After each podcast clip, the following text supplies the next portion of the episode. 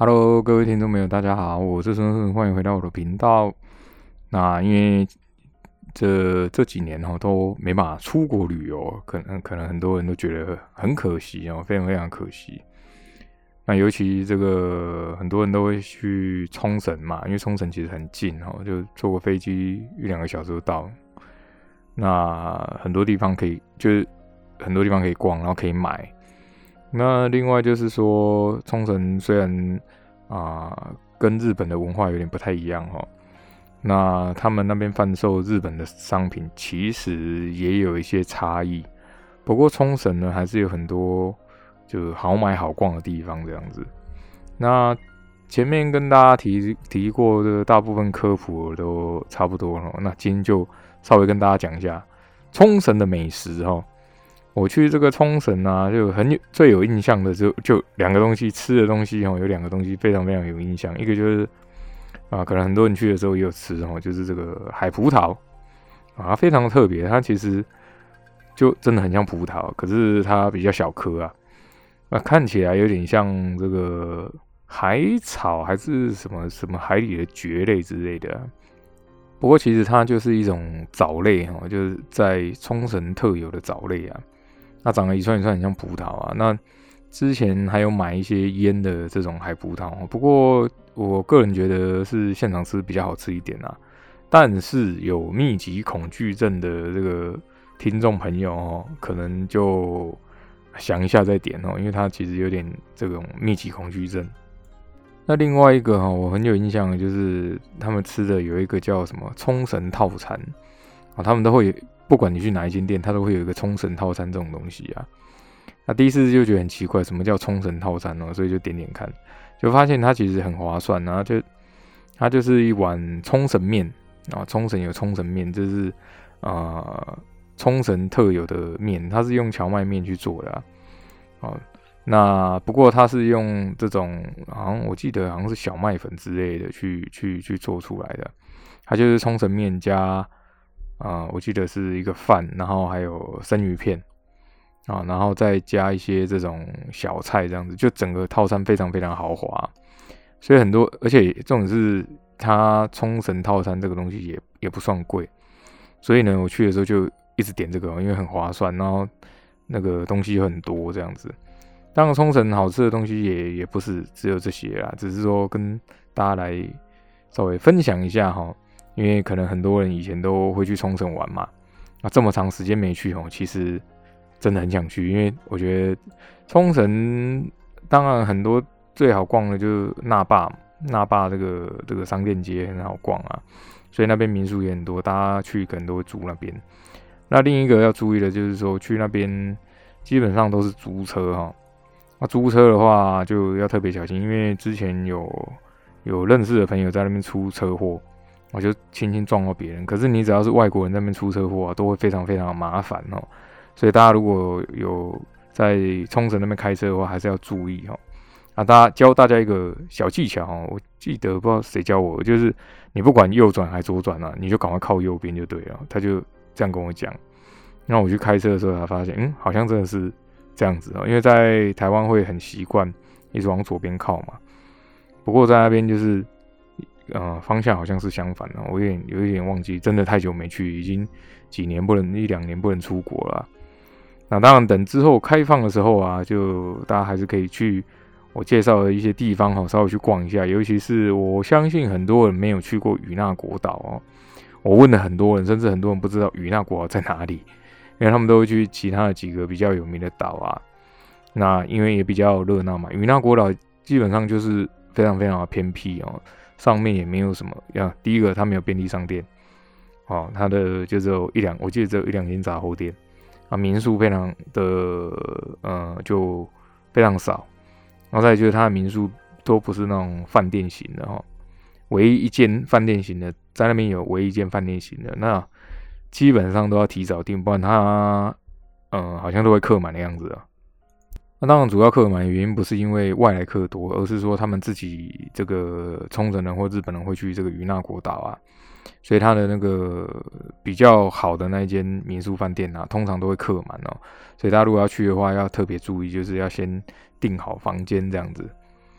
好，那么今天就开始讲啊主要的故事哈。上一集有提到嘛，那个白川平泽带着他的啊一些部下哈，就往这个琉球王国这边登岸了哈。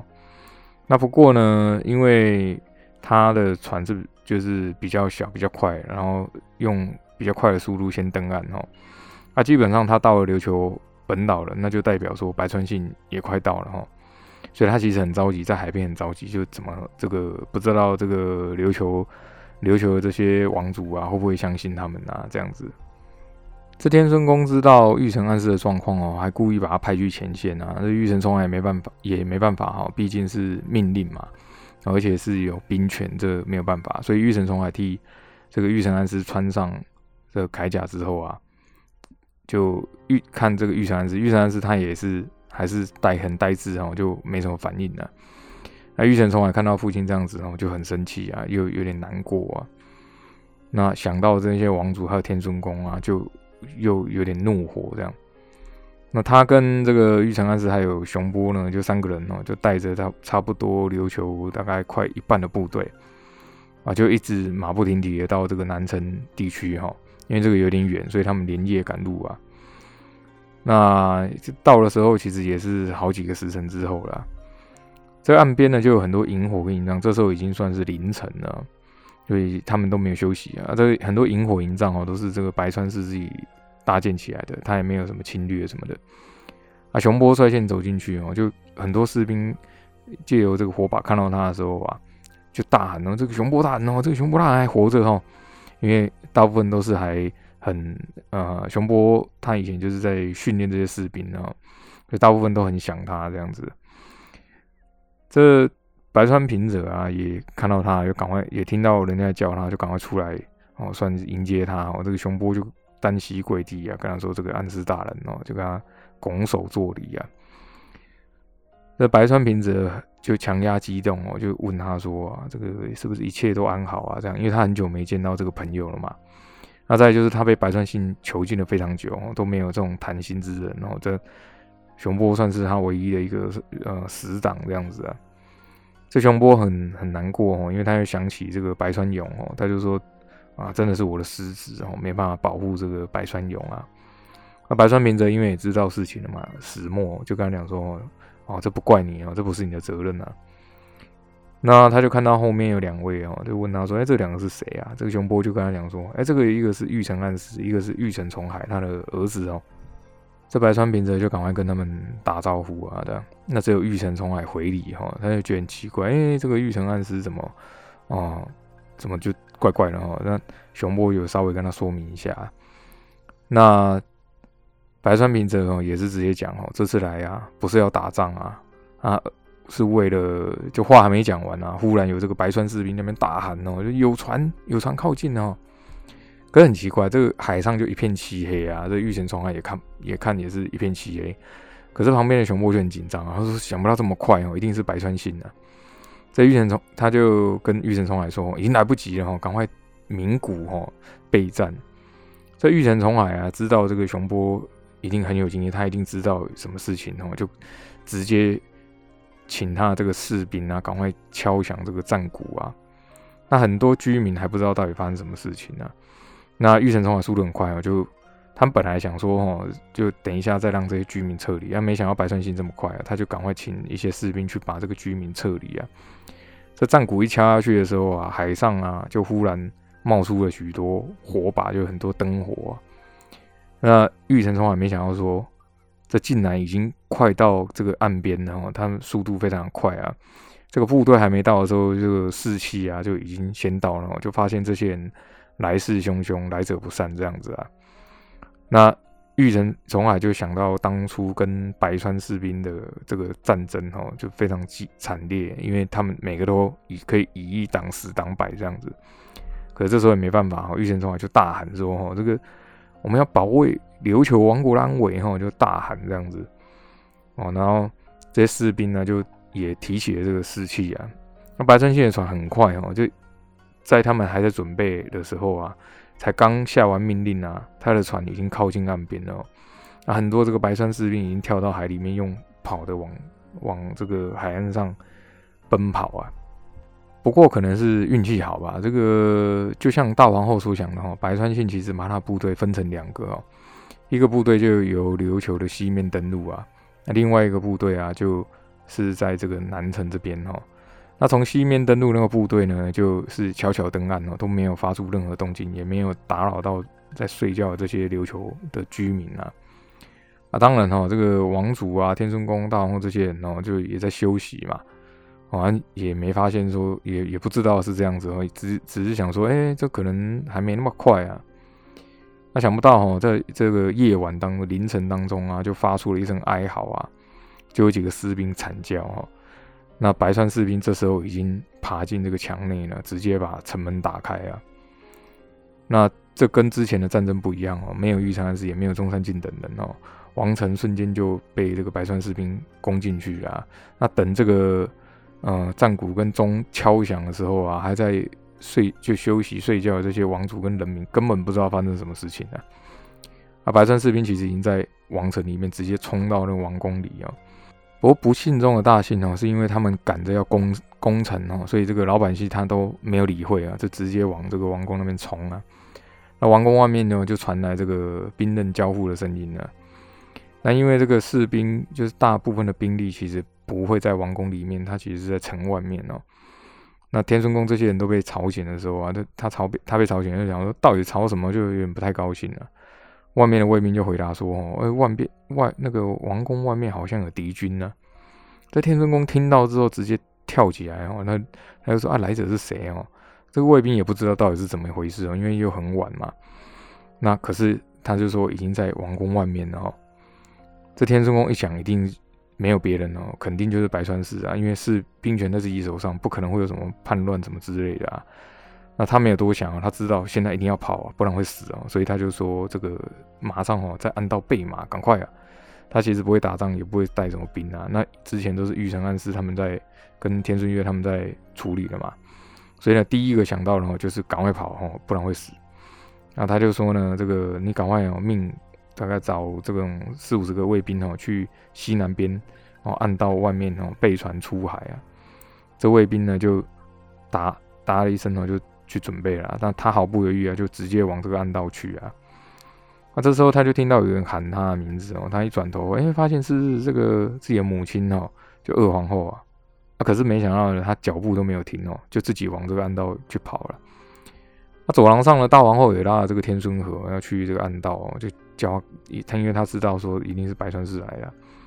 那天孙河啊，衣服都还没穿好，他说：“等一下，等一下我要带上这个胡木喜哦。”大王后啊就很生，他很生气啊。平常都是顺着他，可是这时候啊，他就跟他讲说：“如果你死了，就什么都没，绝对不能死哦，赶快赶快跑啊！”他就吼他。那天孙河听了之听到之后啊，就有点。紧张就赶快喊这个，一直喊胡木喜的名字，胡木喜的名字哦。这时候呢，就在转角的时候，就这个胡木喜就出现，他说：“这个王子大人哦，就田顺和就挣脱他，直接往这个胡木喜跑去了。”但大王后就很生气，那边咒骂，然后就暗暗的咒骂说：“这个倒霉女人哦，就很混账啊，这样子。”因为这时候已经是生死关头了。这天顺和看到他之后，就赶快就忽然就。就开心了，我就说：“哎，这个赶快赶快，我们赶快走啊！我们赶快去暗道我，就带他去这暗道要要出城了。这暗道外面呢，天孙宫的人早就备好马了哈，就直接骑马就往码头去啊。那后面呢，大王后他们却只能用跑的哈，因为马匹其实不够啊。不过二皇后呢，刚刚喊的这个天孙宫哦，发现他没理他，那他其实也有点难过啊。不过他也了解自己儿子哦。他就没有逃跑，他就去这个天顺月的房房间哦，就陪在他身边啊。他虽然会死哈，那一方面难过是说，一方面可能会死，另一方面哦，那自己儿子没想到自己对这样对自己啊。那他在这个天顺月旁边哦，就握他的手说：“哦啊，这个皇上好啊，我在这边陪你啊，你放心啊。”啊，没想到这时候天顺月本来是昏迷的嘛，他的手哦却。缓缓的握住这个二皇后的手，二皇后就很惊讶，就说：“哎，这个皇上，皇上，你醒了吗？醒了吗？”他就发现他就在那边眨，就有点好像眨眼睛哦，眼睛稍微眨一下，那嘴里也有点沙哑，这样他就赶快哦，拿起桌上的水杯倒一些水，然后用这个手指沾一点滴在他的嘴里哦，然后抹在他的唇，就是嘴唇旁边啊。那喝了一点水之后，他就喉咙就有声音，然后他就说：“这个王王后，王后就讲不太出话。”然后他就开始醒来了。那想不到旁边手机的声音是二皇后的声音，然后就觉得外面好像很吵，我就觉得很奇怪啊。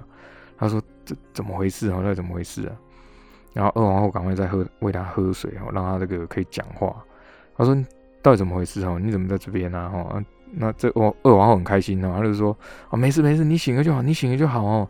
啊，你不记得了吗？你昏迷了很久啊，不记得了吗？哈。”这天顺月其实没什么印象哦，只记得说好像讲话讲一半就不知道怎么回事了。那他就疑惑哈，他就问说：“哎，这个我昏迷多久了？”哈，二皇后就说：“哈，嗯，可能几百天了啊。”那他又问说：“啊，这玉成安是怎么不见了？”哈，这二皇后就如实回答哈，就说：“哎，这个他哦，他被派去南城了啊，听说那边有攻古的敌军呐，啊，就白川市啊，然后他就就。”他就讲不出话，就天顺月很着急，我就说：“哎，你赶快讲啊，到底是怎么回事？”二王后这时候才继续讲，跟他讲说：“啊，这个王上昏迷没多久啊，他态度忽然哦有大转变啊，而且把兵权哦交给了这个天顺宫啊。”这天顺月就很惊讶，我说：“怎么可能？哈，这不可能，这是不可能的事情。”他就要下床，结果他一下床，脚就一软，瘫在地上啊。这个二皇后赶快把他扶起来哦。他说：“你刚清醒，身子很虚弱啊。”那他。嘴里还是讲说这个暗示暗示他不可能会这样做哦，这二皇后就也觉得很古怪，就跟他讲说这个暗示大人哦很奇怪，变得很奇怪啊。这个神这个这段时间里哦，他就神情呆滞，而且都不见客啊，好像变了一个人啊。这天顺月也是很有经验嘛，他一听就知道说玉成暗示一定被下毒还是怎么样，然后哦这在自己昏迷期间一定发生了很大的事情啊啊，最有可能就是王子他们在争权呐。他就很死命的撑起这身子，然后就一直在那边喊说：“喊说我的身体赶快动哦，赶快动啊！”那二皇后想要制止他嘛，可是他也知道他的个性哦。他忽然想到一件事情，他就在桌上找那个药，他就说：“这个是御医开的药哦。”他说：“如果你醒了，就赶快吃哦，不然你的身体会受不了。”这天孙月啊，就没有多想，我就直接就把这个药跟水全部混在一起，就呼就吃下去了。没想不到这药一吃下去，就觉得哎，这个肚子好像就暖和很多哦，啊，力气就气血也有点好像在啊体内运作啊，比较有精神哦。那他就缓缓站起来，二皇后呢就用这个衣角帮他擦嘴哈，因为他刚刚就乱吃。他就问说：“外面到底怎么回事啊？”二王后才想起来，外面的敌军已经兵临城下啊，他就说。啊，其实啊，这个宫古已经来了，而且不知道为什么已经攻到王宫里面了。啊。这天孙月就很惊讶啊，说怎么会这样子啊？那他又觉得很奇怪，他问这二王后说：“你你你，那你怎么没跑哦？而且啊，怎么会只剩你一个啊？”这二王后就跟他讲说：“我不可以放下这个王上你一个人哦。”这天孙月就很感慨哦，他就说：“国难当前啊，才有忠良啊。”那他就打开这个房门，就大喊哦，就喊这些卫兵，可是外面就乱作一团呐。哎，可是听到他声音之后啊，就有很多人发现，哎，这个王上，王上你怎么醒了哦？这风筝青云上啊，也赶快冲过来哦。那这个天孙月就说，哎，风筝青云上你还在啊？这青云上就说，啊，是啊，当然当然。那这天孙月还是很感慨啊，他说，啊，怎么会只剩你一个哈？他就问他说，那现在状况怎么样啊？这风筝青云上就跟他讲说，哈，已经到到了这个宫外了哈。那天顺月就很疑惑啊，说啊，那琉球士兵呢？那风筝青云上还是照实跟他禀报啊，他说有一半啊被大王子调去南城了，那另一半留在北口，北口就大概是北北面的港口附近啊。这天孙月听了之后啊，还是很镇定的，就从怀里拿出一块东西，就黑漆漆的，看不出是什么哈，只是只是看到他说哈。啊，举他就把这个手举起来，青云上也不知道他是要做什么，他就举起来说：“哈，领兵入宫啊！”他就大喊。那这个青云上也搞不懂怎么回事啊，就不知道他在叫谁啊。那他天孙月还是跟青云上讲说：“哦，啊，传令下去哦，让卫兵尽可能抵挡啊，等到我军来就可以了。”在青云上就跟他讲说：“你要不要先到暗道哦，再等等一下？”天孙月很生气啊，他说：“不行，我朕绝对不逃哦。”啊，要注意这个古琉球哦，他们称国王，他有自称的话，他还会称朕哦，不过呢，这个应该是在上市才有。那为了方便哦，这边还是用这个称呼啊。那他这时候心里就想说哦，这个啊议员哦，就是玉成安师的名字。他说你一定要保重哦，绝对不能死啊。这时候是晚上嘛，那又回到这个与那国岛哈。与那国岛以前呢，就是神树都会发光嘛，所以晚上的时候还是会看看得还蛮清楚的哈。这时候它的光芒哦大减哦，有一至少少了一半以上，所以岛上就更黑了一点啊。那很多就充斥着一种不安呐。啊，在这个晚上呢，就有一个人哦很很紧张的往这个神树那边去，他也没点火把，怕被发现哦。那这个人呢，就是武灵瑶啊。啊，他把一些小罐子哦收在这个怀里面，往这个神树那边哦，很快的往那边去啊。那神树的枯萎好像更严重，连那个树根啊都已经有点枯萎了。他到了树根附近之后，就依照啊新月玄以前所讲的哦，找到那个地方哦大概的位置，然后他就取出这个柴刀哦。那这柴刀也不大哈，就啊如果要砍这个神树，其实很很不容易啊，因为它本身神树就有韧性跟弹性哦。所以都不太容易，可是这时候它中毒了，树根的地方变得很脆弱啊，它一砍下去啊，竟然碎了一个大洞哦，啊，他就很高兴，然后是真的有效哦，没想到这个毒也有效哦，他就开始一直砍，一直砍了，他越砍越激动，又有点烦闷哦，因为他砍了很久啊，都还找不到他要的东西啊，那就开始怀疑哦真假哦，因为就就不知道新月贤讲的是真的还是假的，就有点咒骂啦。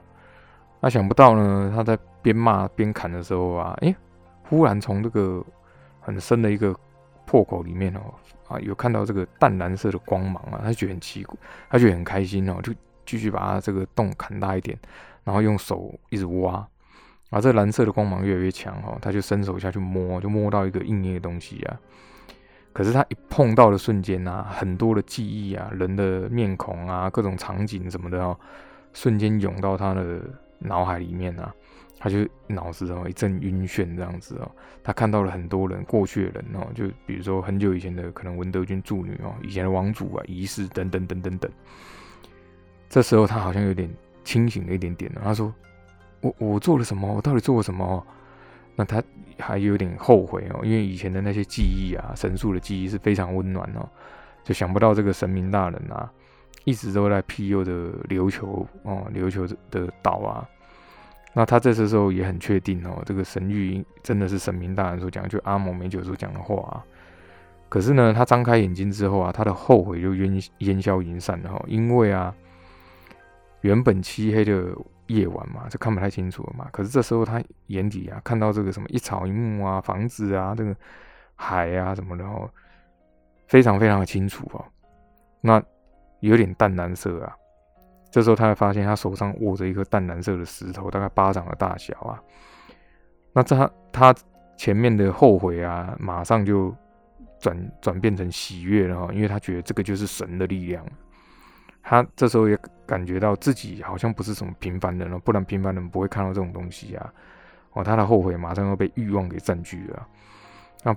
那个很小声声一直在跟他讲话，就是赶快占领这个力量啊，这就是你想要啊，对不对？对不对？哦，那他也回应了这个声音，然后说：“对，这就是我的哈，这是我的力量，我的地位啊。”那就在这个时候呢，忽然有很多这个铜锣声哦，就敲响了。他就很奇怪哦，他就抬头看那个远方啊，哦，因为他现在可以看到很远嘛，就发现这个海港边啊，停了很多艘船啊，而且啊。有人带这个士兵什么啦，全部都登上来哦。那守夜的助女也拦不住他，因为他就把这个助女把他推到旁边去啊。啊，其中一个助女就敲响这个铜锣啊。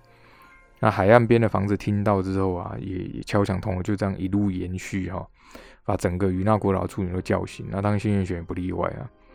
武灵耀就看得很仔细啊，就是说这个是到底是谁哈？他想不到带头的那个人呢，就大喊说：“叫这个文德军来见我。”那他听到这声音之后啊，因为他听觉变得很敏锐哦，他听到这声音就知道这个是那个天尊宫哦，就是大王子啊。那很多人影呢就往这个神树那边哦啊聚集的，他呢就想要赶快哦往这个小道去找找个地方躲起来啊。这时候啊，就有一个这个声音就问他说啊，哎，你在这里做什么？他就吓了一跳，就倒抽一口凉气哦。就发现呢，在这个他刚刚站的这个神树根的在后面一点的地方哈，就靠近神树平台的地方有个人哦，是一个男的。他就问他说：“你晚上潜入到我的房间啊，现在又到这里来啊，那到底是要做什么？”那武灵瑶一听到之后啊，立刻就知道那个是上山赋啊。他自从武灵瑶知道上山赋可以调制解药之后啊，他就坐立难安哦。那这个晚上呢，五零幺去神树之前啊，他就想了一下，就先潜进这个上山富的啊房间里面啊，那就是要拖延治疗这个神树的时间呢。不过呢，他不知道哦，上山富作为医生啊，他是浅眠哦，一有风吹草动，他就会惊醒啊。那他刚刚收进去的这个这个小小竹筒啊，其实就是其中他就是在猜说，这几个里面应该有一个是解药哦。那总共有两个这样，两三个这样子啊。这武灵瑶偷偷摸出他房间之后啊，上山富也迅速换了衣服啊，跟在他后面，就发现他竟然在那边砍神树根哦，就很奇怪啊。那他也不敢就先叫他，我就先观察看看啊，他在干嘛。他想不到这个铜锣声响了之后，就发现他想要躲啊。上山富这时候才开口问他，这武灵瑶就有点辩解我，就说你你你在胡说什么哈？我只是只是听到声音才来的哦。上山赋就有点就有点呃冷笑这样子，他说你出了我房间之后啊，都没有发现我跟在你后面，对不对？这武灵瑶就脑子一片混乱，有点讲不太出来啊。张三山夫就跟他讲说：“你拿了我桌上的木罐啊，那你又在这边干嘛？”就看到他手上拿了一个淡蓝色的石头啊，也不知道哪里来的，因为他也不知道什么神树河的事情啊。那上山富就说：“本来啊，我是不想要多管你们这些助女的闲事啊，可是呢，你会危害到我的朋友啊。”这他话还没讲完哦，五零幺就忽然翻脸了，就说：“那你就不应该多管闲事啊。”那他一手握着这个神树盒嘛，那另一手啊就取出了一个东西哦，就取出了一个竹筒啊，不知道念什么，他迅速把这个竹筒的东西撒出去啊。上山富虽然晚上哦看不太清楚啊，不过他本能哦就往往后面闪躲啊，就听到这种这种吱吱作响的声音，好像什么东西被腐蚀的声音呢。那这听起来是以他的经验是那种地面好像被什么东西腐蚀啊，上官富就心中很惊讶，我说哦，好险哦。那其实这也是武林牙会的一种诅咒哦，不过和和这个玉泉寺的这种强力的诅咒不一样啊，这是一种短咒啊，是用媒介啊，然后再施展的短咒。可是呢，武林牙不知不知道哈，就是他握这个神术盒，想不到诅咒能力也变得很强了，因为之前其实顶多啊让让傻到的人身上奇痒无比这样子啊。可是这时候却是腐蚀了一大片地面啊，神树根什么，他自己也吓一跳，就想不到会是这样子哦。这商山富啊就有点生气啊，就问他说：“你是不是想杀人灭口啊？你搞什么你哦？”他没想到他怎么他会这么心狠手辣。这武林耀就大喊哦：“我说我管你的哈，灭口又怎么样？也不也不差你一个人呐。”那他就从这个怀里又开始找，就把拿起另外一个竹筒。上山父听他这样一讲，我在想说。什么意思？该不会是他有有杀过谁吧之类的？不过因为情况很紧急啊，他也来不及多想，又赶快又闪到一一边去了哈。好的，这个紧张刺激哈的这个到了啊后面。啊，算是大混战的部分哦，就与那国岛、琉球本岛哦，都有发生了战争哦。那到底会如何呢？且听下回分解哦。我是苏安顺，非常感谢你们收听哦。如果有任何问题，可以留言给我哦，我会回一一的回答哦。那我们下次再见，拜拜。